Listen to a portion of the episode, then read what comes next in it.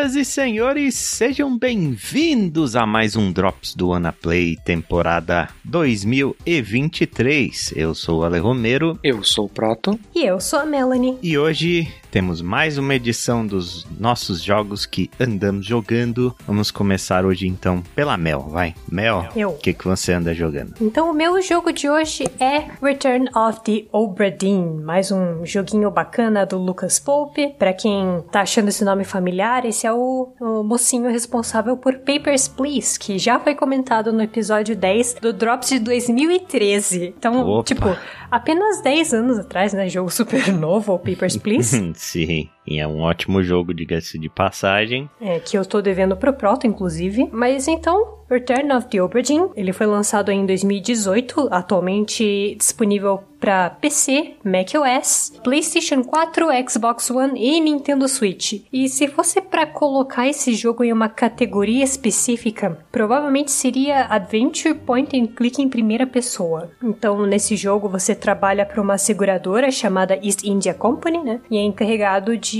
investigar as incidências em um navio abandonado chamado Obra Dinn, que desapareceu em 1803. Então, esse navio saiu de Falmouth, no Reino Unido, e ele é encontrado na costa da Inglaterra e todos os 60 tripulantes ou morreram ou simplesmente sumiram. E daí você recebe um livro com o- os nomes das 60 pessoas que desapareceram nesse navio, né? O blueprint dele, tipo o mapa do navio, e um bilhete de um tal de Henry Evans dizendo: Cara, veja o que aconteceu com a galera, anota o que você descobrir nesse livro aqui, e quando você tiver completado, quando você tiver descoberto tudo, me manda o livro de volta. Então, além disso, você também ganha um interessante relógio de bolso que tem o poder de voltar no tempo, né? Então, munido desses dois itens, você sobe a bordo do Obradin e explora o navio com o objetivo de descobrir o que aconteceu com a tripulação. Logo de cara, o jogo te apresenta a mecânica mais importante do jogo, que é o Memento Mortem, né? O teu relógio de bolso. Quando o jogo coloca o controle na sua mão, você vai andar pelo navio e inicialmente ele vai aparecer vazio, exceto pela ossada de uma pessoa. Então, assim que você chegar perto dessa ossada e usar o Memento Mortem, você vai escutar um diálogo ou uma série de sons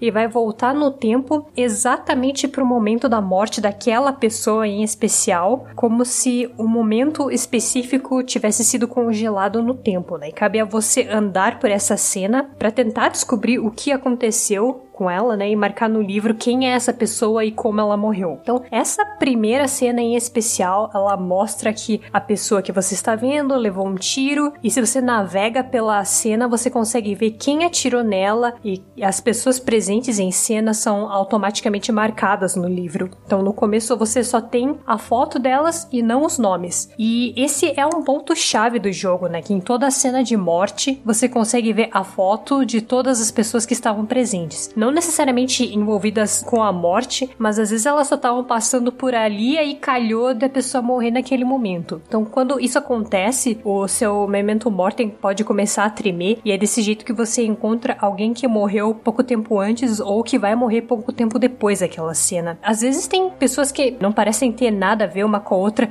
mas o que liga as duas é o momento em que elas morreram. Ou, sei lá, o próprio áudio, que nessa cena específica, no começo, por exemplo, alguém grita algo tipo It's over, Captain. Daí só por isso você deduz, opa, uma das pessoas que está presente nessa cena aqui é o capitão do navio. Então, o jogo é essencialmente isso, né? Você tem que navegar de pessoa em pessoa, tentando descobrir por aquelas cenas quem estava envolvido, quem morreu, quem foi responsável, quem não foi e que fim que essas pessoas levaram. Então, como você vai manter um registro disso é com o livro que você carrega. Conforme você vai encontrando os cadáveres, o livro ele vai destravar um capítulo que te dá tipo um tema com uma ideia do que, que aconteceu. Então, para cada pessoa, ele deixa você marcar o sujeito da frase, a ação sofrida e o responsável por isso. Inclusive, é, para quem tiver interesse, tem vários vídeos bem legais do Lucas Pov falando quais foram as dificuldades com essa mecânica do jogo, porque ela em si parece bem simples, mas ela tem umas complicações, sobretudo em se tratando de localização do jogo e tal. Então, a princípio, a primeira opção é, sempre vai ser a vítima, a primeira opção da sentença. A segunda opção sempre vai ser uma ação do tipo, ah, levou um tiro, ou ah, foi empalado, ou foi esmagado, e assim por diante. E a terceira opção pode ser o assassino, pode não ser ninguém, como no caso de alguém que morre de causas naturais, ou pode ser uma terceira coisa. E se você não tem certeza de quem é a pessoa que morreu ou de quem a matou, o livro te dá a opção, ah, é esta alma desconhecida, né? Mas tem outra coisa que esse jogo faz de legal, que se você não sabe quem é a pessoa, mas descobriu o escalão dela, você pode marcar isso no livro de acordo, né? Então, por exemplo, ah, você sabe que a pessoa trabalha no porão do navio. Então tem a opção de marcar essa pessoa que trabalha no porão do navio morreu de tal jeito ou é, levou um tiro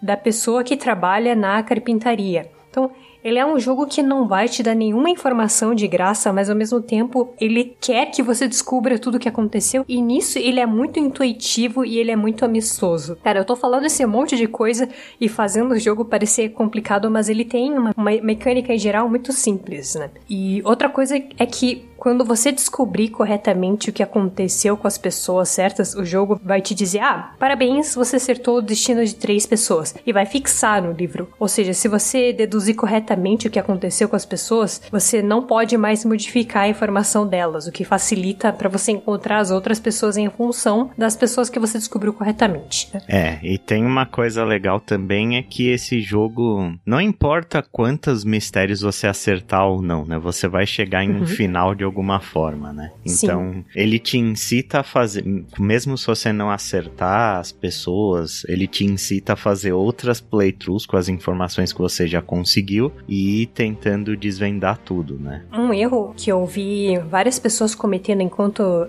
jogavam esse jogo é tentar acertar de primeira, né? Tipo, ah, eu não vou marcar absolutamente nada no livro até ter certeza. Eu não sugiro fazer isso. Tipo, o jogo, ele quer que você tente. Você, assim, pode acertar na força bruta, mas geralmente ele dá informações e ferramentas o suficiente para você descobrir quem é quem, né? Então, não faça o que alguns streamers fazem do tipo, ah, não, eu só vou marcar quando tiver certeza de que é aquela pessoa. Não, o jogo quer que você tente e chute pessoas e, inclusive, tem um meme muito engraçado que eu vi que essencialmente diz que muitas pessoas fizeram força bruta para tentar descobrir quem que eram os chineses, né? Porque é tudo igual, meio igual, mas tem um jeito bem fácil de descobrir quem é quem. Mas assim, não é a coisa mais fácil fácil do mundo acertar na força bruta, não.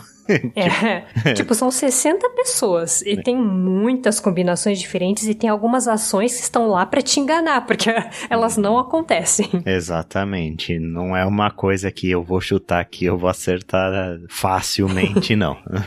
é, pode acontecer. É tipo você tentar chutar todas as opções quando tá fazendo prova, né? É, exatamente. É tipo isso. Adicione-se a isso que tem muito enigma que não tem a resposta completa. Exato. Que algumas vezes é o que aconteceu com esta pessoa é desconhecido. E essa é a uhum. resposta certa. Uhum. uhum. Então, força bruta nesse jogo não é uma boa ideia. Eu tentei.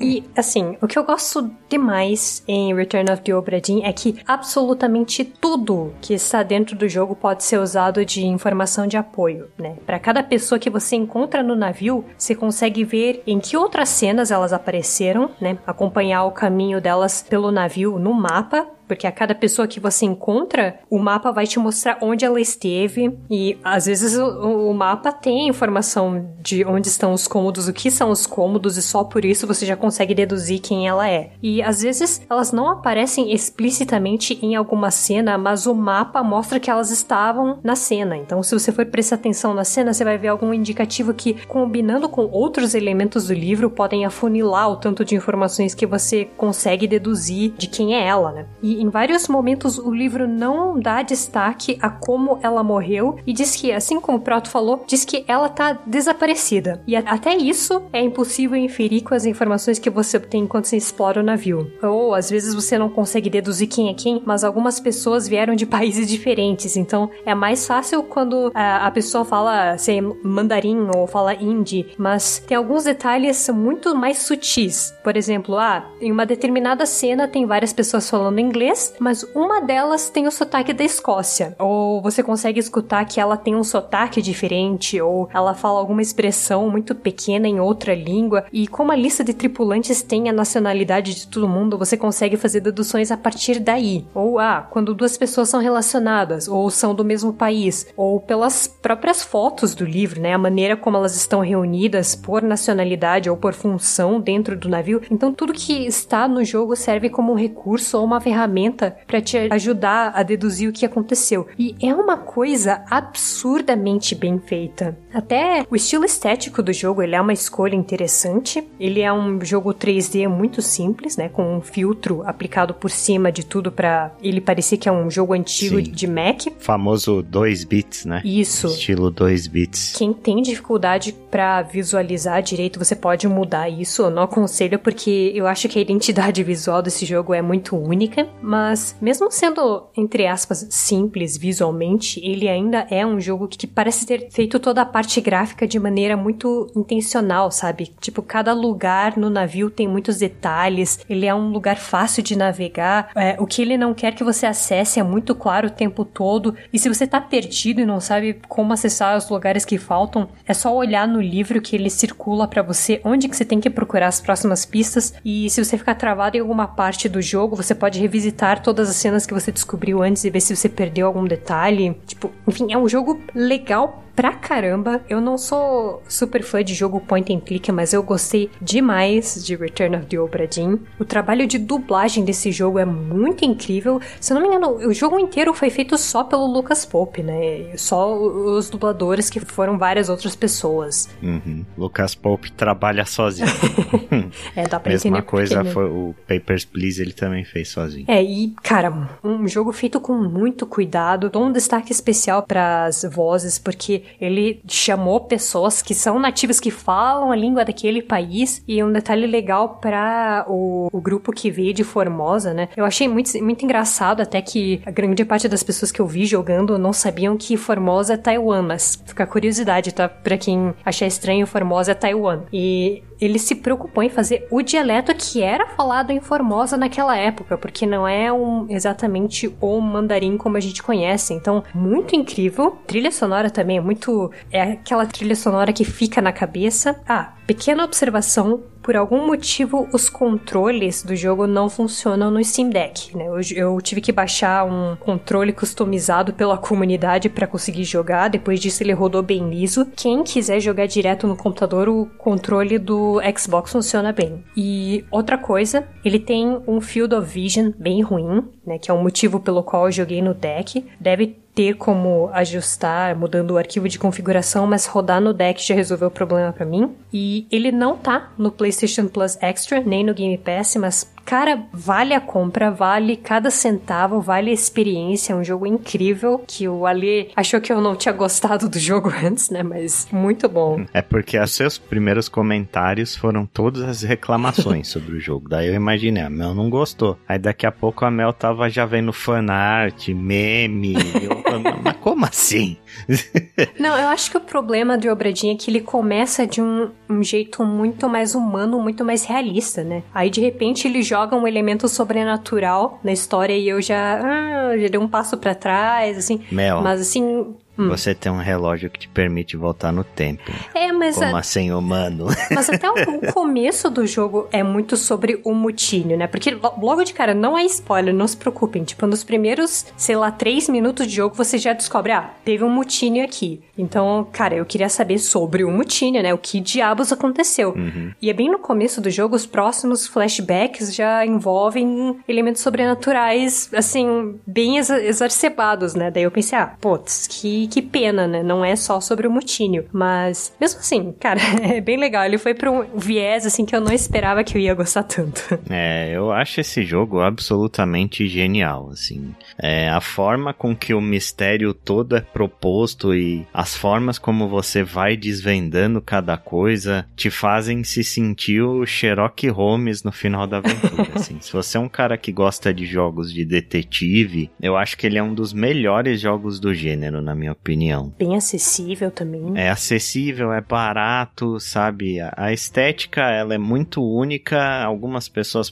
podem torcer o nariz se vocês for um cara mais acostumado com coisas muito realistas e tal. Mas, assim, é muito charmoso, né? A estética é muito uhum. charmosa uhum. e o jogo, no geral, é muito inteligente. Eu reforço aí a, a opinião da Mel. Eu adorei Return of the Obra Dinn é um jogo que eu recomendo bastante para quem curte jogos de mistério. E ele tem tradução em português do Brasil, né? Então, tipo, não se preocupe tanto em questão de, meu Deus, tem muita referência à cultura, eu não vou conseguir entender nada e não sei o que, porque tem lá suas legendas em português que vão te ajudar bastante a entender o jogo. Dito isso, se você entende inglês, agindo um pouco mais, eu não sei como é que só a o que tá escrito, né? Eles não chegaram a traduzir as falas. Não, é só a legenda. A legenda, é. inclusive, foi feita pelo pessoal do jogabilidade. Ah, foi? Caramba, eu não sabia. Aham, uhum, foi. Eles são meio amigos do Lucas Pope, né? Eles, acho que eles uhum. legendaram Papers, Please também. É, o Papers, Please eu tava sabendo. Eles fizeram as legendas desse jogo. Saiu, inclusive, com o lançamento do jogo, já veio legendado em português por eles. É, o jogo tem bastante acessibilidade para várias línguas, né? Ele tem localização para várias línguas. É, e é tudo feito pela comunidade. É. O Lucas Pope pediu ajuda pra galera e o pessoal da comunidade tudo fez. É, exatamente. Cara, um jogo com uma identidade visual muito única, sabe? Eu ganhei esse jogo de presente de aniversário de um amigo meu. Excelente presente, valeu muito a pena e recomendo.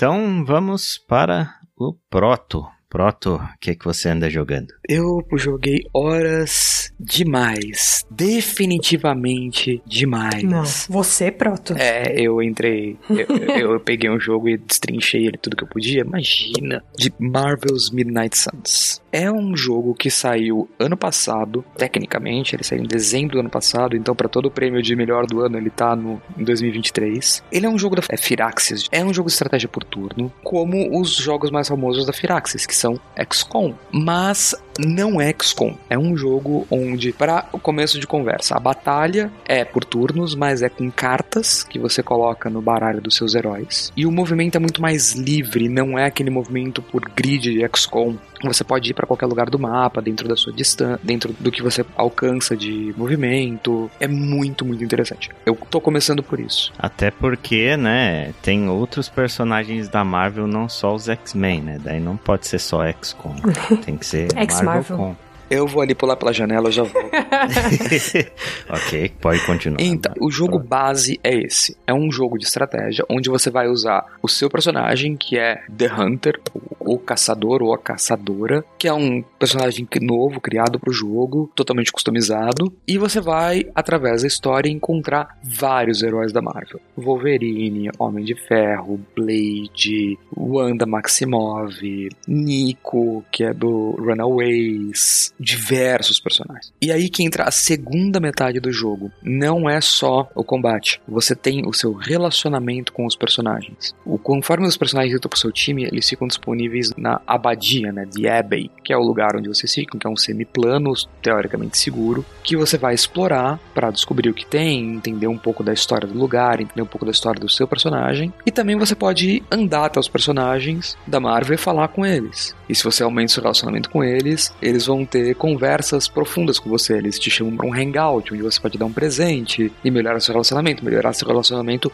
aumenta os bônus que você tem com eles. É um jogo que é muito estranho por ser dividido entre essas duas partes. Ele é meio que um dating sim da Marvel. É, eu ia falar. Por aí. É, lembra muito isso, mas ele não tem toda a parte de você estar tentando chegar em um lugar. É muito você entender o personagem. Então, você vai falar com a Wanda ou você vai falar com o Homem de Ferro, você vai usar opções diferentes, porque tudo que você quer é entender melhor aquele cara. E só, você não tá tentando dormir com ninguém. Ah, uhum. nem quero mais. Triste, né? É, mas é muito interessante porque evoluir esses personagens, principalmente se você gosta dos personagens da Marvel, você vai ter muita exposição à história deles, ao jeito de pensar deles. E aí entra uma parte que é muito interessante desse jogo. 98% das falas são atuadas tem centenas de horas de diálogo para você ter. Entre todas as árvores de diálogo, entre todos os personagens e todas as coisas, você tem centenas de horas para ouvir os personagens, falar com eles e melhorar o relacionamento. Isso só a segunda metade do jogo, né? Porque ao fazer isso, você libera, se você chegar no máximo do relacionamento, que é o único objetivo possível para isso, você libera o desafio, que é um quebra-cabeça para fazer com aquele personagem, e você com isso libera a carta do ultimate deles. O que me leva às cartas que é como você usa as suas habilidades durante a batalha. Durante a batalha você tem as cartas, que são suas ações, e algumas ações free. Então você pode se mover, você pode empurrar alguém, você pode curar um aliado, usar itens como ações free que você não precisa das cartas para fazer. Mas as cartas são a parte interessante. As cartas têm raridades. Uma coisa que é importante dizer, né? É um jogo de cartas tal. Mas a única microtransação desse jogo é skin. Isso ficou muito legal. As skins não fazem diferença nenhuma, a não ser para fazer o seu personagem parecer mais ou menos ridículo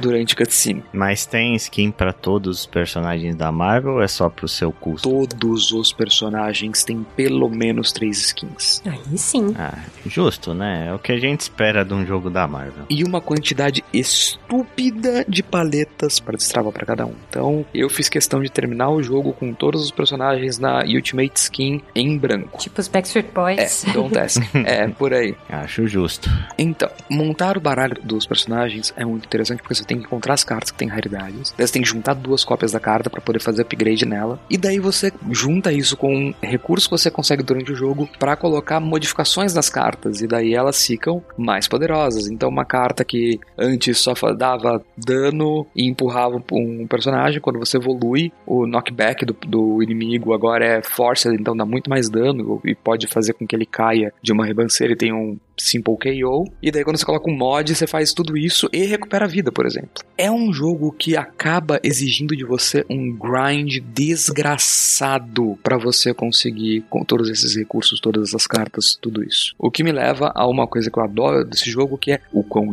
estupidamente fácil é modificá-lo. Você entrar no Nexus Mods e tem uma litania de modificações para colocar nele. E aqui eu sugiro que todo mundo coloque é Double Rewards. Simples, seco, hum. duplica o número de recursos que você ganha ao fazer as missões. O que corta o grind pela metade, porque honestamente tem pontos do jogo em que você tá indo fazer missão só para conseguir recurso, porque você precisa de 20 heróico para conseguir fazer uma carta nova pra Wanda. Monster Hunter mandou um abraço. É. O, o único jogo na minha vida que eu usei cheat foi Monster Hunter, porque a quantidade de grind para as coisas é absolutamente idiota. Tipo, eu não vou perder meu tempo grindando minério ou grindando planta para fazer poção, sabe? Ou grindar dinheiro assim.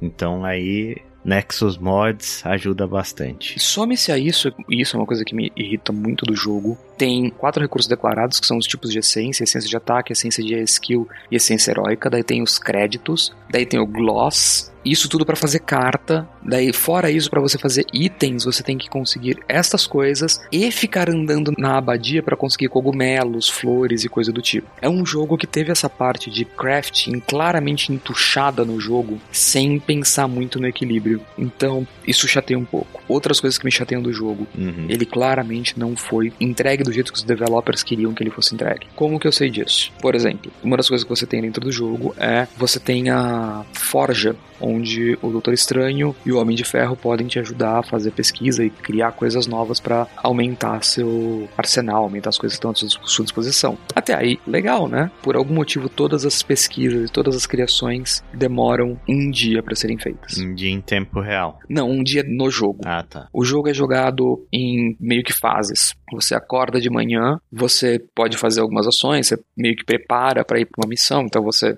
vai na forja, coleta cartas, você pode treinar com seus personagens e coisas do tipo, vai para uma missão, volta, você tá evening, né, onde você pode encontrar os heróis, explorar o ground, você também pode explorar o ground de manhã. Ali que você tem uma chance de fazer um hangout, você, por exemplo, vai pescar com o Wolverine. ou alguma coisa do tipo. Tem, tem, umas coisas maravilhosas, você pode pescar com o Wolverine. Quem nunca, né? E a grande pergunta é se o Wolverine ele pesca com as garras, né? Ou ele pesca com uma vara? Eu te digo que ele, que ele pesca com a vara.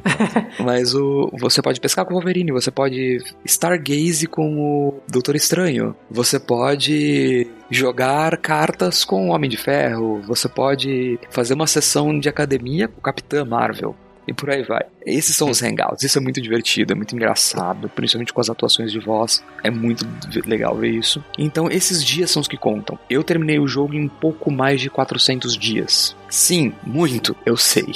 E com isso, quando você passa o dia, as coisas evoluem. Então, as pesquisas, isso é que me incomoda, todas demoram um dia para serem feitas. As missões que você pode mandar aos seus heróis que você não está usando no momento demoram sempre um dia para serem completas. Tem diversas coisas que têm uma variável declarada mas que nunca muda. Então você percebe que, ok, eles queriam fazer isso, mas não deu tempo, ou o escopo ficou muito grande, ou alguma coisa do tipo. Ok, o jogo tem fim, sim, tem uma história que termina. A história é legal, é interessante, ela é óbvia, num nível ridículo. É absurda de quão óbvia essa história é. Você tá no capítulo 3, você sabe o que vai ter, como vai terminar o capítulo 10. Mas hum. não importa porque o gameplay, o combate é tão legal, é tão bem feito o combate, principalmente quando você tá indo nas missões principais, nas missões de história, e você tem coisas para encontrar. Cara, eles mudam as mecânicas conforme a história vai avançando. Algumas delas são muito interessantes. A batalha final,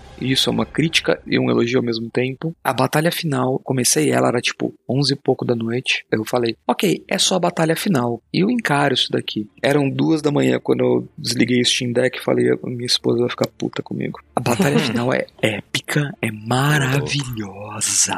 Que delícia de endgame, que fim para aquela história. Eles encontraram um jeito que você é obrigado a encarar o jeito que você criou a sua equipe. Você é obrigado a olhar para sua equipe do jeito como você criou ela, como você chegou no nível que você tá. Maravilhoso, fantástico. Trilha sonora, absolutamente meia boca. Efeitos sonoros dentro do combate, perfeitos, fora do combate, irritantes. É irritante andar porque o terreno é meio mal feito, as animações são meio simples demais. Eu tenho alguns screenshots, por exemplo, que por algum motivo eu tinha cinco mulheres sentadas no bar da abadia, todas na exata mesma pose, que é uma pose padrão do Unity.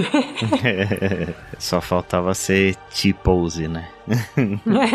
é, mas eu acho que nesse tipo de coisa eles sabem onde economizar e onde investir. Talvez eles tenham investido no onde eles deveriam de fato. É, e a Firaxis não é um estúdio grande, né? Eles são bem especializados nesse gênero tático e eles fazem Sim. o melhor com o que eles têm. Esse jogo não foi um jogo de orçamento AAA. Não, isso é uma coisa que eu, eu gosto muito, é uma análise que eu li outras pessoas fazerem e eu vou repetir, eu concordo 100% com ela, que é, isso não é um jogo AAA, isso não tentou ser um jogo AAA, isso é um jogo A, e a gente precisa de mais jogos uhum. desses. É um Double A, né?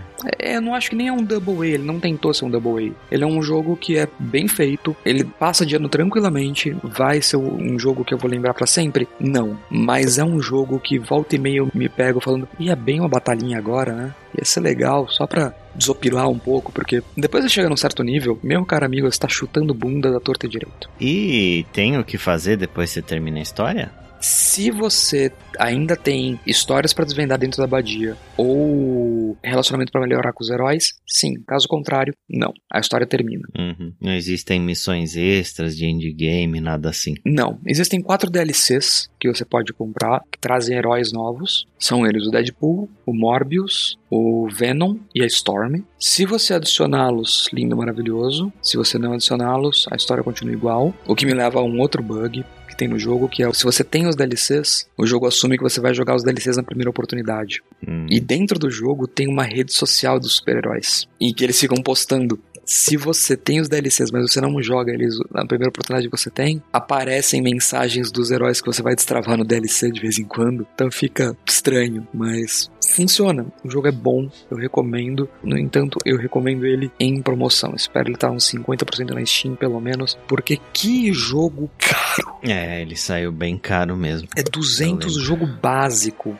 Uou! Mas com microtransações ainda? É, as microtransações todas vêm no Season Pass se você pegar, mas sim, ele tem 200 reais pra você ainda colocar os DLCs e as skins, se você quiser. Uh, é. Salgadinho o preço. É, eu só peguei porque, um, eu sou fã da Marvel, eu adoro esses jogos de estratégia, e dois, eu peguei ele em 50% de promoção, uma promoção relâmpago que teve. Ah, sim. Então, valeu a pena. Recomendado, belíssimo jogo A, é o tipo de coisa que a gente precisa ver mais. A gente não, o mundo dos games não precisa viver de AAA, cara. A gente deveria ter mais jogos menos ambiciosos e que exploram mais que não sejam só indies. Eu sinto que a Marvel tá acertando mais a mão nesse tipo de jogos do que várias outras IPs, tipo a IP do Lord of the Rings, né, o Senhor dos Anéis. É, isso é uma história que a gente pode discutir num cast inteiro só para isso, mas é que IP já faz um tempo não comanda mais o jogo, né? IP é licenciada. Hum, Aí, uhum. hoje em dia, por exemplo, o que eu acredito que aconteceu com Gollum e o que eu acredito que aconteceu com esse jogo é, você tem guias, você tem coisas que podem ser ditas ou não, podem ser feitas ou não, mas o desenvolver do jogo, a cara final que o jogo tem, muitas vezes está sendo só licenciada. Eu acredito que isso foi muito o caso deste jogo, dado que a maior parte dos heróis que você encontra são segunda linha Marvel. É, isso foi o caso de, da Marvel no geral, assim, a Marvel fez um, um leilão quem dá mais pelo meu coração, assim. Eles botaram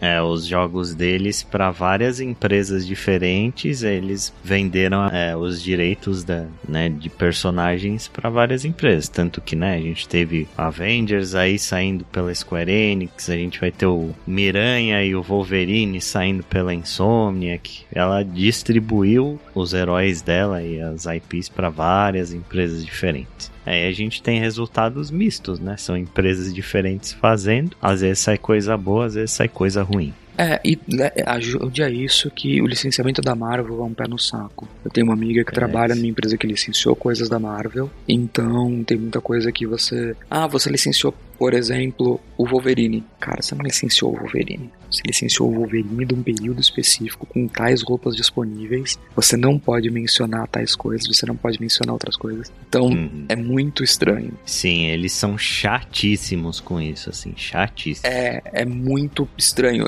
Essa minha amiga trabalha numa empresa que faz jogos de tabuleiro, então eles não podiam, por exemplo, simplesmente mudar um pouco o desenho de um personagem. Eles tinham que usar os, os desenhos que eles licenciaram. É muito, muito restritivo. Então, o Marvel's, lembra do Marvel's Avengers? Todo mundo achou estranho que o jogo tinha sistema de gear, né? E tipo, é, os personagens usavam sempre as mesmas skins. Todos os equipamentos que você pegava não mudavam a aparência do seu personagem. Aí tipo, a galera falava, pô, é muito estranho pegar um equipamento que é a medula óssea do Hulk. É justamente por causa de licença. Eles não podiam simplesmente, tipo, misturar 50 peças de armadura do Homem de Ferro e fazer uma coisa que não existe existe. Mas isso é Marvel ou é a Disney falando? É, é a Disney, né? A Disney é a dona hum. da Marvel. É, tem mais a cara da Disney porque quando o Chico tava falando do jogo de celular da Disney, parecia o mesmo caso, sabe? Sim, mas é a Disney, é a Disney. É Só a que Disney. a Disney hoje comanda a Marvel. Eles são donas hum. da propriedade, então eles fazem o que eles bem entendem. É, feliz ou infelizmente. Exato.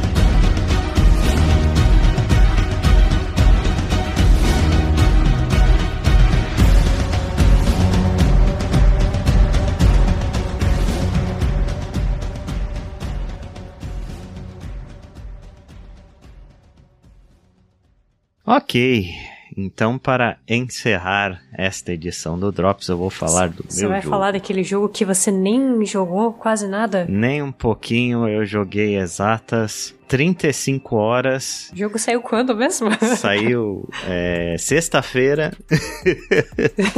então, né, vou falar de Street Fighter 6, o jogo que eu tanto aguardava aí, né, que vocês que ouvem o Drop já sabiam que ele era um dos meus jogos mais aguardados do ano aí, finalmente chegou a hora de colocar as mãos no produto final depois de jogar 2, betas e etc. Street Fighter 6 está aí disponível ao público. Vocês lembram do lançamento de Street Fighter V, né? que a gente comentou e todo mundo experienciou na época, que todo mundo falava que Street Fighter V era um jogo incompleto, sem polimento, sem conteúdo, né? A forma com que Street Fighter V saiu. Street Fighter 6 é literalmente o oposto de tudo isso, assim. Enquanto Street Fighter V saiu com um roster extremamente limitado, só com o, modo ranqueado né, em um training mode meio fuleiro, não tinha nem saguão de batalha, não tinha o modo arcade, não tinha nada. Street Fighter 6 é um dos jogos de luta com a maior quantidade de conteúdo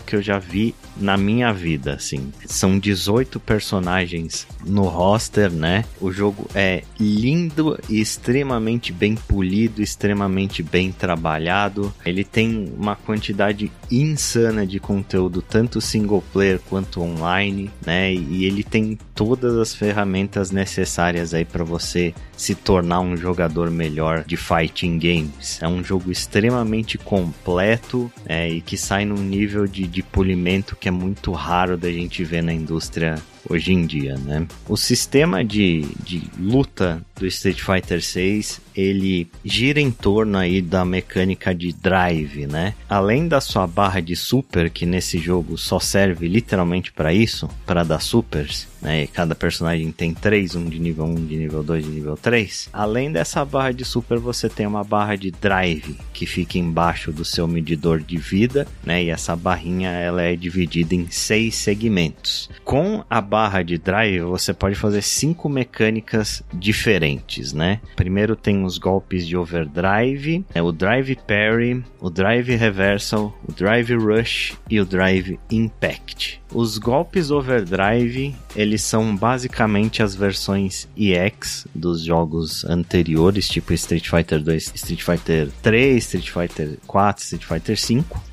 e eles custam duas barras de drive. O drive parry ele é literalmente o parry do Street Fighter 3, né? Custa uma barrinha de drive para fazer e o seu parry sai no primeiro frame. O drive reversal ele é aquele famoso botão de saia de cima de mim, que quando você tá defendendo algum golpe do oponente, você pode usar esse drive reversal simplesmente para tirar ele de cima de você, sem tirar a vida dele, mas você volta o jogo pro neutro né? Você joga o oponente para longe. E aí entram as duas outras mecânicas são as mais interessantes do sistema de drive. Primeiro, o Drive Rush que, que é o Drive Rush? Ele é tipo uma espécie de Super Dash, assim, parecido até com o Super Dash que a gente tem no Dragon Ball Fighters. O seu personagem brilha verde e sai correndo para cima do seu oponente loucamente, e cada golpe que você acerta no seu oponente te dá uma vantagem de frames um pouco maior para você conectar golpes nele, tanto na defesa quanto é, em acerto. E o interessante também é que você pode usar o Drive Drive Rush no meio de combos, né? Enquanto você acerta um botão normal, tipo um chute médio, você pode cancelar em Drive Rush usando três barras e você consegue estender os seus combos com esse sistema. E aí, por último, a gente tem o Drive Impact, que é uma mecânica muito inspirada no Focus Attack do Street Fighter 4. É um golpe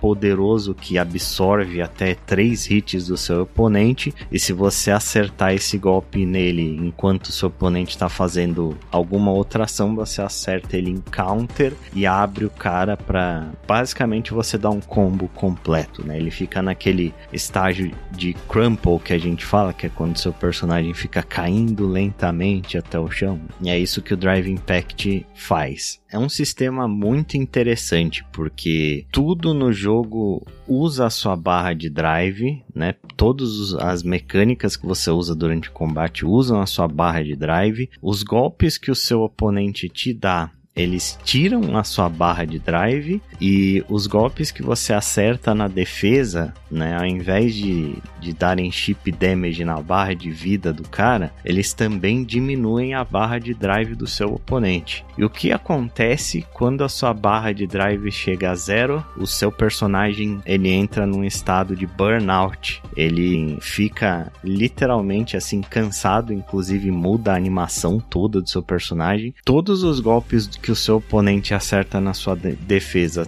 tem vantagem de frames aumentada. Você leva chip damage a cada golpe que você defende e se você tiver no canto e tomar um drive impact, você fica tonto né? Então, extremamente aterrorizante você entrar em burnout nesse jogo. A vantagem que o seu oponente tem sobre você é gigantesca. Então, o gerenciamento de recursos é a grande chave do combate de Street Fighter 6. É você saber quando você gasta a sua barra de drive para estender um combo, por exemplo, quando você gasta para dar um parry, quando você gasta para dar um drive impact, quais combos você acerta no seu oponente que mais diminuem a, a barra de drive dele para que você consiga botar o cara em burnout mais fácil. Então existe todo esse gerenciamento de recursos que faz com que o combate desse jogo seja absolutamente incrível, assim,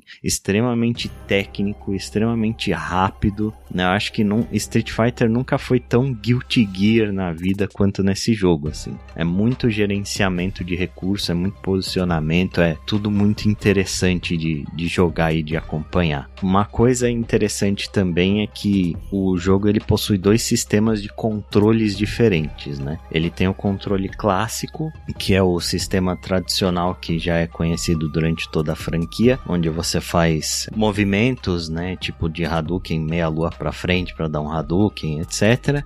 E ele tem um sistema de controles moderno, que é feito principalmente para ajudar jogadores iniciantes. Então, ao invés de você ter três botões de soco e três botões de chute e fazer motions para sair os seus golpes, você tem um botão de golpe fraco, um botão de golpe médio, um de forte e um botão de golpe especial. Você perde alguns dos seus golpes, né? Você não consegue usar todo o kit do seu personagem, mas em compensação você consegue dar qualquer golpe especial com um botão só. Então, tipo, você dá um Hadouken apertando triângulo, aí você põe para frente, aperta triângulo e dá Shoryuken, você põe para trás, aperta triângulo e ele dá Tatsumaki, sabe? É um sistema meio parecido até com os controles do Smash Bros, né? É bem interessante para o jogador iniciante. Street Fighter 6 né, falando um pouco do roster de personagens, são 18 personagens nesse jogo, dois a mais do que no lançamento de Street Fighter V. São 12 personagens que retornam de jogos anteriores, incluindo os oito World Warriors originais, né, os oito personagens de Street Fighter 2 e aí você tem seis personagens que são inteiramente novos, né? Uma das coisas que eu acho mais interessante é como eles fizeram para adicionar um certo tempero a esses personagens que já retornam de outros jogos muitas vezes, como é o caso do Ryu, Ken, Chun-Li, etc. Em outros jogos da franquia Street Fighter, você tinha um kit de personagem meio que dividido em, em segmentos, assim, tipo no Street Fighter Fighter V você tinha duas V-Skills, dois V-Triggers, né? E aí você tinha que escolher qual V-Skill e qual V-Trigger você usava, mas você nunca tinha acesso ao kit completo do seu personagem. Em Street Fighter 6, eles falaram: foda-se, vamos tacar tudo aí.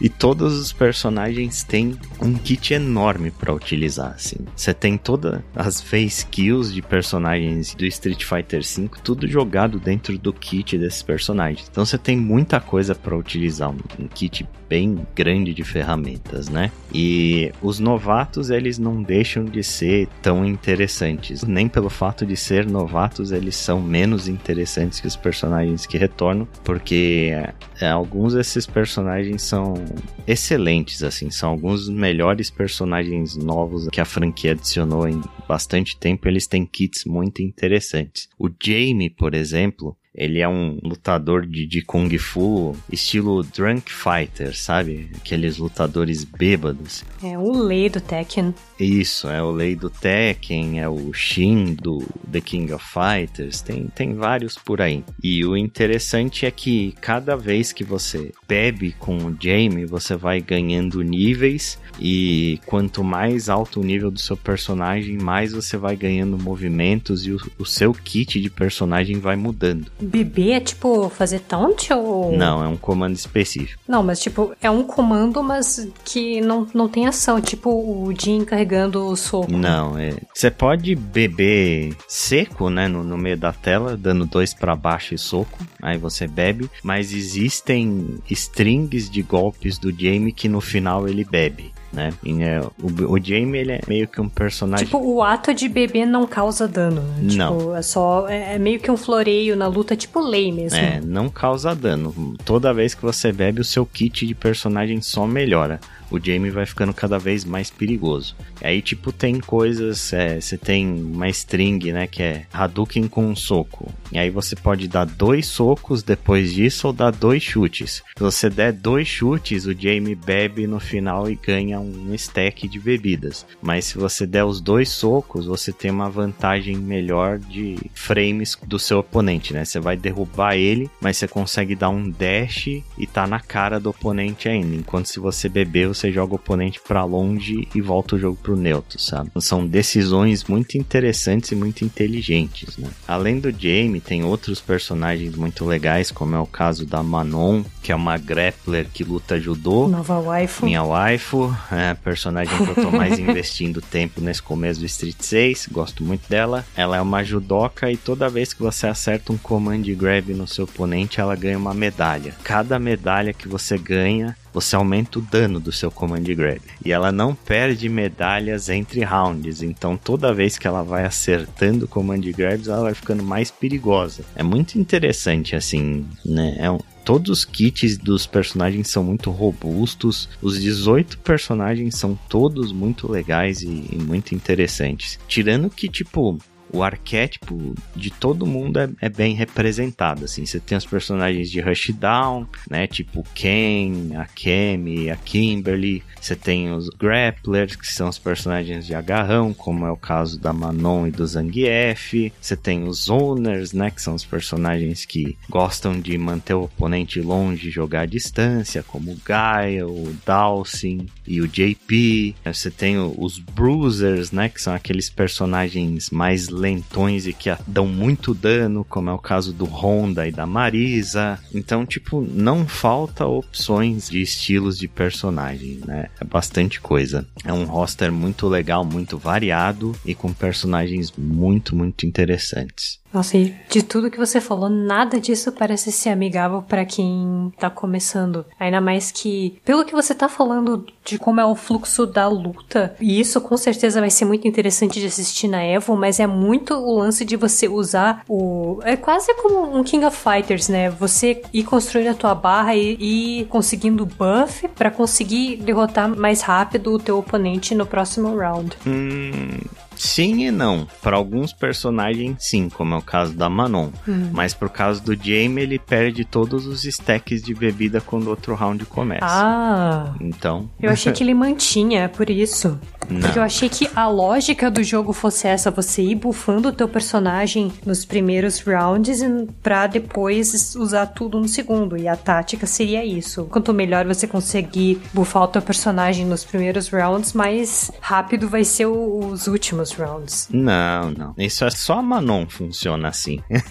ah. Ela é a única personagem do jogo que funciona assim. Tem outros personagens que têm recursos é, limitados que você pode usar durante o round que não tem nada a ver com buffar o seu personagem. Como por exemplo a Kimberly, ela tem latinhas de spray que ela consegue jogar no chão e elas, essas latinhas são explosivas. Então você joga uma lata explosiva embaixo do seu oponente e ele tem que se preocupar com alguma coisa estourando embaixo do pé dele, sabe? Ela uhum. pode carregar duas latas. Quando você usa as duas, você precisa fazer um comando para recarregar as latinhas. Você tem tipo o Ryu, você consegue consegue usar um comando para buffar um Hadouken dele. Então, tipo, você carrega o seu Hadouken e o próximo que você soltar vai ser mais forte. Então, não é necessariamente snowball pro próximo round, não. Isso é só coisa de alguns poucos personagens, como é o caso uhum. da Manon. E você falou, tipo, esse jogo não parece ser nada amigável para iniciantes. Eu vou dizer que Street Fighter 6 é fácil, fácil, fácil o jogo mais amigável para iniciantes, o jogo de luta, né? Mais amigável para iniciantes que eu já vi até hoje, assim. Primeiro por causa dos controles modernos, eu acho que é uma ótima adição para quem não sabe fazer, né? Nunca deu um Hadouken na vida, então essas pessoas não precisam se preocupar em, em aprender comandos específicos pro personagem dela. Os controles modernos, eles parecem ser só para iniciantes, mas na realidade eles são bem fortes, viu? Existe Pro usando controle moderno pelo simples fato de você conseguir dar um comando especial sem fazer comando, né? Só apertando um botão, inclusive supers. Então, tipo, coisas como o If Punish, que é quando você faz o personagem errar um, um golpe e você pune ele durante a recuperação, ficam muito mais fáceis com o controle moderno. É forte, assim. Ele causa 20% a menos de dano que o controle clássico para dar uma balanceada, mas é interessante e tenho certeza que a gente vai ver isso no competitivo. Nossa, é, vou desse ano vai ser muito interessante.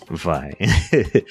isso é o primeiro. O segundo é a quantidade de tutoriais que esse jogo tem, assim, ele tem alguns guias de personagem super detalhados, assim, onde o jogo não só coloca coisas para você ler e, tipo, você aprender a jogar com um personagem até num, num nível bastante alto, assim. ele dá dicas bem úteis é, para você jogar em high level inclusive. Ele tem esses guias, ele tem é, trials de combo, né? Onde você pode experimentar e ver quais são os melhores combos dos seus personagens. E ele tem muita coisa no modo World Tour que é feita para te introduzir aos fundamentos do jogo. Então, assim, é um jogo bastante amigável para quem tá começando, tirando o fato dele ter muito conteúdo é offline, single player, para essas pessoas que não querem passar o dia todo jogando ranqueado. É, inclusive o modo World Tour é um modo à parte, né? Praticamente o, pelo menos pelo que eu ouvi, é o GTA do Street Fighter 6. É, então, ele é quase que um jogo inteiro à parte, assim. Street Fighter 6, ele é basicamente três jogos em um, eu poderia dizer, assim. Os três modos que eles tanto falaram, que é o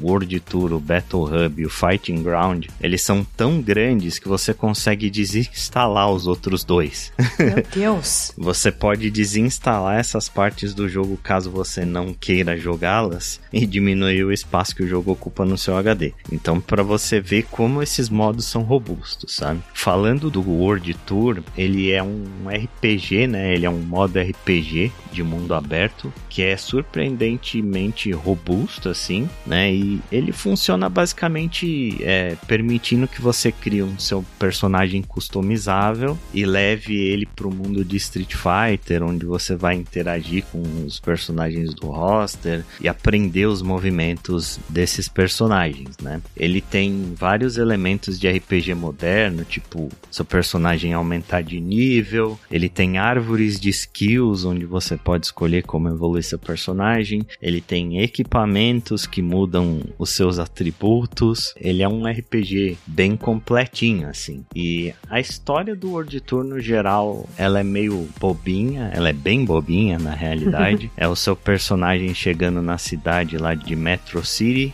que é muito famosa dentro do universo de Street Fighter, é a cidade de Final Fight, onde se passa toda a série do Final Fight. Você chega em Metro City e aí você se inscreve na academia do Luke que é um dos personagens novos, que é basicamente o Ryu da nova geração. E o objetivo do seu personagem é basicamente se tornar mais forte. E aí você tem um rival seu dentro da academia que de repente acaba se tornando seu amigo e depois vira rival de novo e não sei o que, etc. É basicamente isso. O Luke manda você pra rua e fala que a melhor forma de se tornar mais forte é, é viver a cultura da, da rua e aprender por conta própria, assim. É uma história super boba, super rasa, né? Mas que apesar de tudo isso, ela tem o seu charme, sabe? É, esse modo ele é muito inspirado nos jogos da série Yakuza, assim. ele me lembra bastante Yakuza, tanto no, no gameplay, de você andar pela cidade, ter pessoas com quem você pode interagir, side quests, você pode fazer, objetos, você pode quebrar e etc. E ele nunca se leva a sério.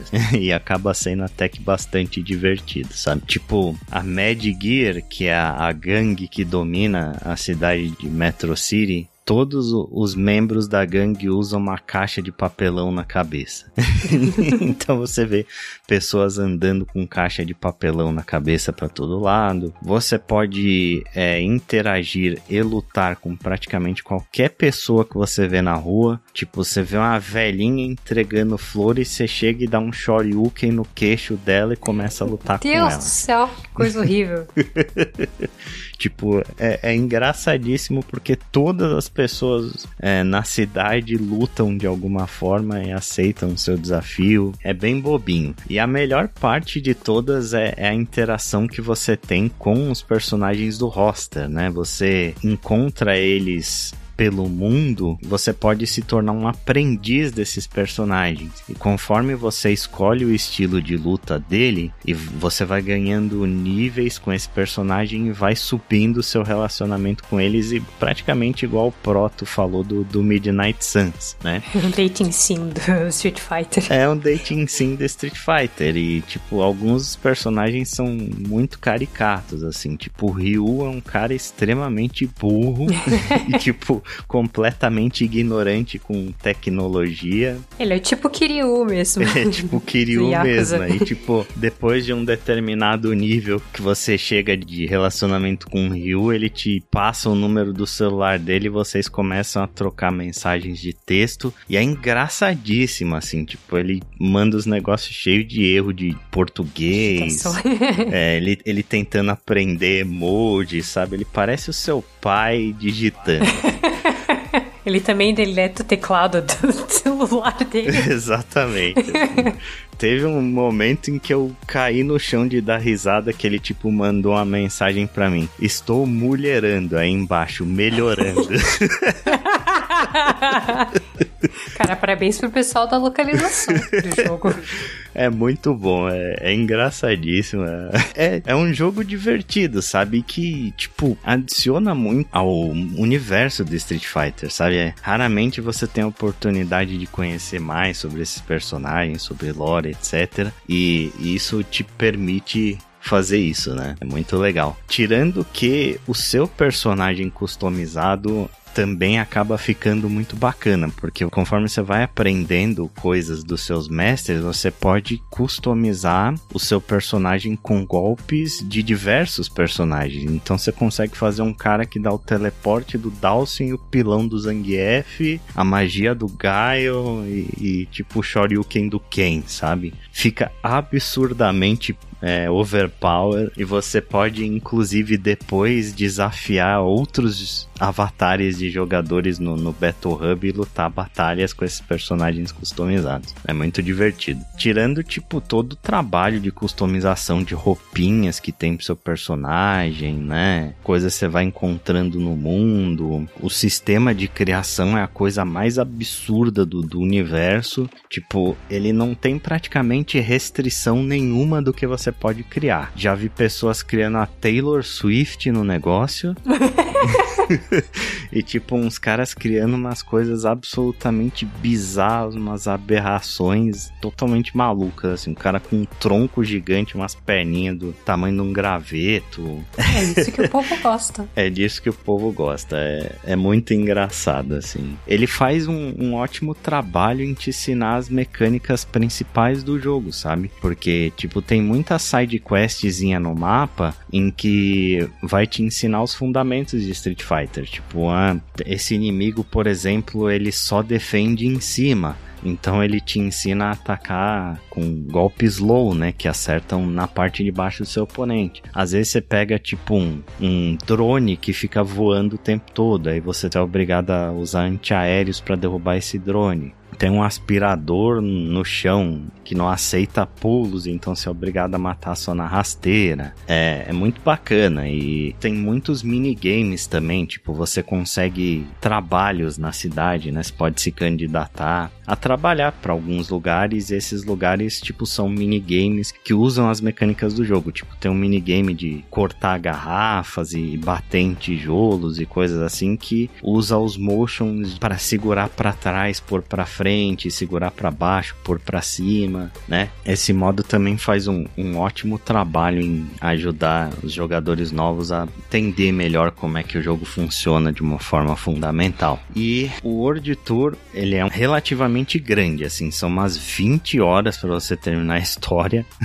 é muita coisa. Ele tem um grindzinho ali para quem gosta disso, para você conseguir dinheiro para comprar skin de personagens e coisas assim, né? Para você conseguir o nível máximo com cada um dos mestres vai um tempo também e tipo conseguir nível máximo destrava coisas na galeria. Então, tipo, é um modo para quem gosta pode perder bastante tempo ali. Tirando o World Tour, né, o segundo jogo dentro de Street Fighter 6 é o Battle Hub, que é um lobby online, né, que não é uma coisa extremamente incomum hoje em dia em jogos de luta. A gente já viu lobbies online, tipo em Guilty Gear, em Dragon Ball Fighters, etc. Mas o Battle Hub, ele é o melhor lobby online que eu já vi com uma certa facilidade, assim. Ele emula um fliperama, né? Ele é um grande fliperama com maquininhas espalhadas lá dentro. Então você pode sentar em uma máquina e ficar esperando é, um oponente para você enfrentar ali. Você pode entrar na fila para pegar aquele cara depois. Você pode simplesmente ficar assistindo as pessoas é, jogando. Inclusive quando tem, tipo, alguém famoso,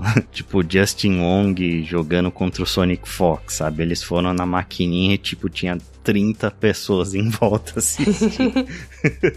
Como seria de verdade se você visse esses dois caras se enfrentando no fliperama. E além dessas máquinas normais, você pode fazer as batalhas de avatar lá dentro do Battle Hub, você pode enfrentar outros avatares das pessoas. Existem jogos clássicos da Capcom, tem uma área lá com fliperamas de jogos antigos da Capcom que ficam rotacionando. Então tem coisas tipo Final Fight 1, Street Fighter 2, é, Mega Man Power Battle, Capitão Comando. Tem um monte desses joguinhos que você pode ficar jogando lá com pontuação e o caramba 4. E tem também é, as Extreme Battles, que são batalhas com modificadores. Tipo, você pode definir quais são as regras para você ganhar essa batalha e botar um monte de modificador, tipo touros andando no meio do cenário e acertando vocês de vez em quando, minigames tipo aquele de destruir o carro e, e etc, etc. Barril. Barril. Tem tudo isso assim dentro do Battle Hub. Tirando que tem uma lojinha lá para você comprar mais coisas pro seu avatar. É bem robusto assim. E ele é um, um modo 100% opcional, porque aí entra o terceiro jogo dentro de Street Fighter Meu 6. Deus. que é o Fighting Ground. O Fighting Ground ele é basicamente o modo competitivo, onde se encontram todos os modos competitivos do Street 6. Então ali você tem um arcade mode, né, onde você pode é, jogar contra o computador com cada personagem, cada personagem tem o seu final e o caramba 4. Você tem as famosas lutas ranqueadas, né, onde você vai jogar com seus personagens e ganhar ranquezinhos, ganhar pontinhos. Tem lutas casuais, tem sistema de torneio. Você pode organizar um torneio no negócio, chamar jogadores e o caramba quatro. Sala customizada onde você pode entrar e enfrentar as pessoas que você quiser, etc. Tem tipo tem uma tonelada de, de conteúdo no, no, Fighting Ground, tipo todas as partes de tutorial de personagem que eu falei, de desafio de combo. Tem busca de replay onde você com um milhão de filtros, tipo você pode buscar por personagem, pelo nome do jogador jogador, pelo nível do cara, né? A liga que ele tá, você pode salvar o replay, é, executar em sequência, tipo, e dentro dos replays você pode ver frame data de cada. Nossa, é tanta coisa. Aí tem coisas tipo clubes que são tipo guildas, com o sistema de pontuação deles e muito mais, assim. É, é incrível a quantidade de conteúdo que esse jogo tem para mim impensável e, e, tipo é a primeira vez que eu vejo um jogo de luta sair com essa quantidade de conteúdo, né? Tipo on the fly, assim, direto do lançamento. Essencialmente um jogo de luta, um MMORPG e um jogo de aventura. Exatamente. Tipo, e um emulador.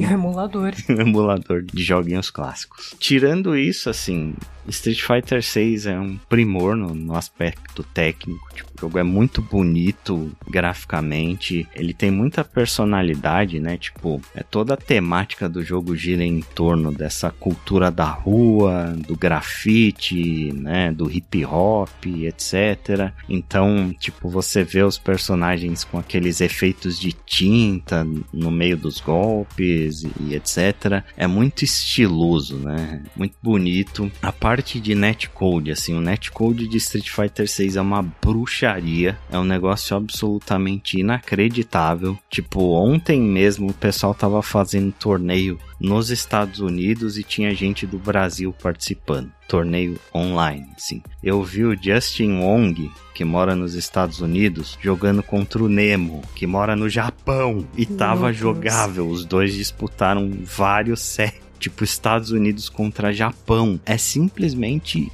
inacreditável, assim. A gente saiu do Street Fighter 5. No Street 5, quem morava no sul já tinha problemas para jogar com quem morava no Nordeste, sabe? Já era meio injogável. Se o cara morava em Osasco, o outro morava em Guarulhos, já era meio problema.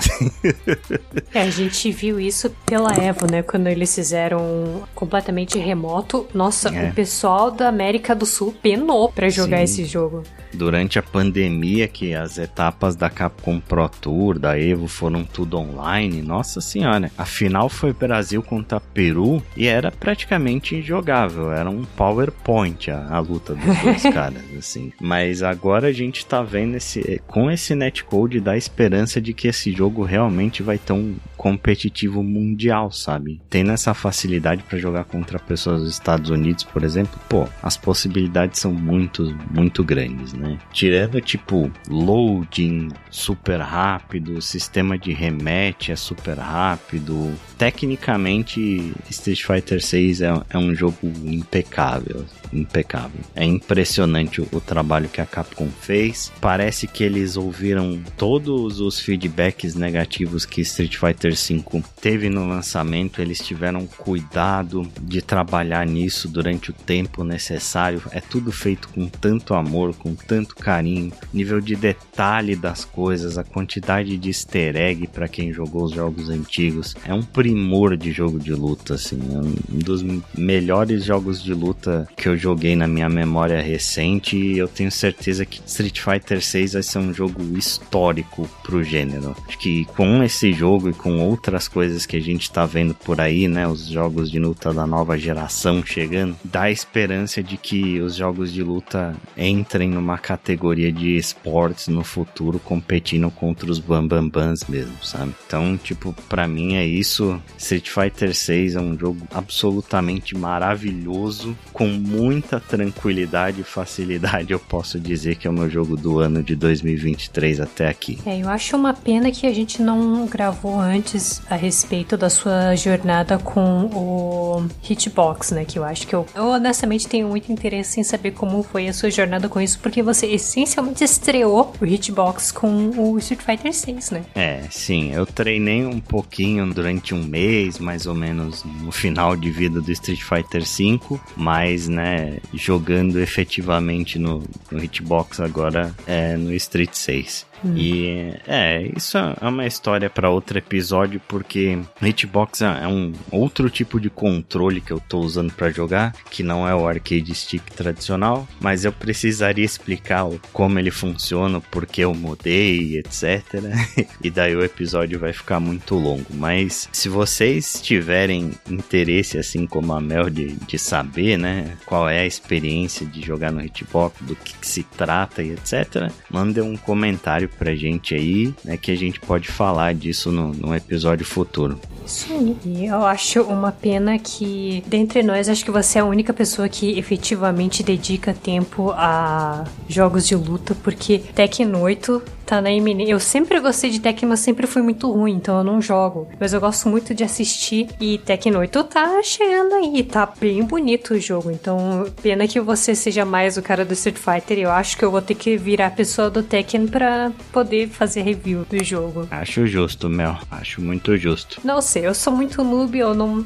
Eu fico meio salgada com o jogo de luta, então eu não acho uma boa ideia, mas é uma pena. Mas quem é que não fica? Todo mundo. É, mas vamos ver, né? Uma dessas eu consigo consigo convencer o Ali a jogar Tekken 8. É, eu tenho um certo interesse sim em jogar o Tekken 8. Vai, eu... Ali, você consegue! Muitas vezes quis jogar o Tekken 7, mas o jogo já era tão antigo e já tava num nível tão avançado que eu achei um, um desperdício começar tão tarde, né? É, eu acho que esse é o problema que eu tenho com os jogos de luta em geral, que a curva de aprendizado para você entrar é muito difícil. Eu acho que a gente chegou a conversar a respeito disso, do quanto algumas habilidades para certos jogos de luta são transferíveis, né? tipo Mortal Kombat ou King of Fighters. Então, sei lá, eu parei com o Tekken 4, se eu não me engano. Então, eu não, eu literalmente não sei mais jogar jogo de luta. Tipo, uma vez eu baixei Soul Calibur 6, desinstalei porque eu não tinha condições, eu não sei mais jogar jogo de luta.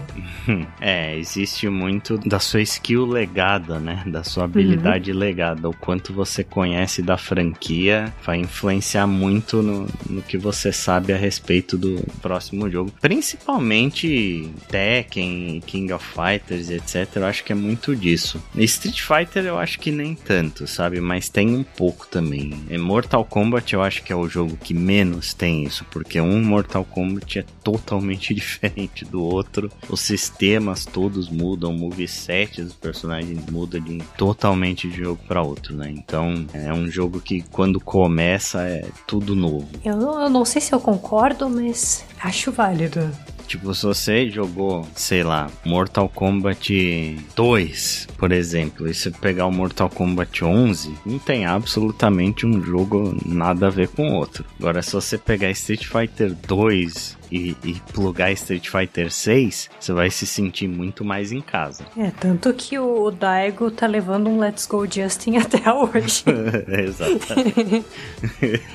Bom, é isso. Então a gente encerra mais uma edição do Drops. Acesse lá o nosso site, onaplay.com.br. Lá você vai encontrar todo o nosso acervo de podcasts da temporada de 2023 e das anteriores. Está tudo bonitinho, documentadinho lá. Siga a gente nas redes sociais, no Twitter, no arroba OnePlayPod, no Facebook, facebook.com.br OnePlayPod e no Instagram, instagram.com.br OnePlayPod. A Mel também também faz lives diárias lá na Twitch, então siga e acompanhe os jogos que a Mel anda jogando lá na nossa Twitch, é twitch.tv barra Live. E se você quiser mandar um feedback e-mail pra gente, você pode mandar via redes sociais, via comentários deste post, ou mandar um e-mail pra gente no contato arroba wanaplay.com.br.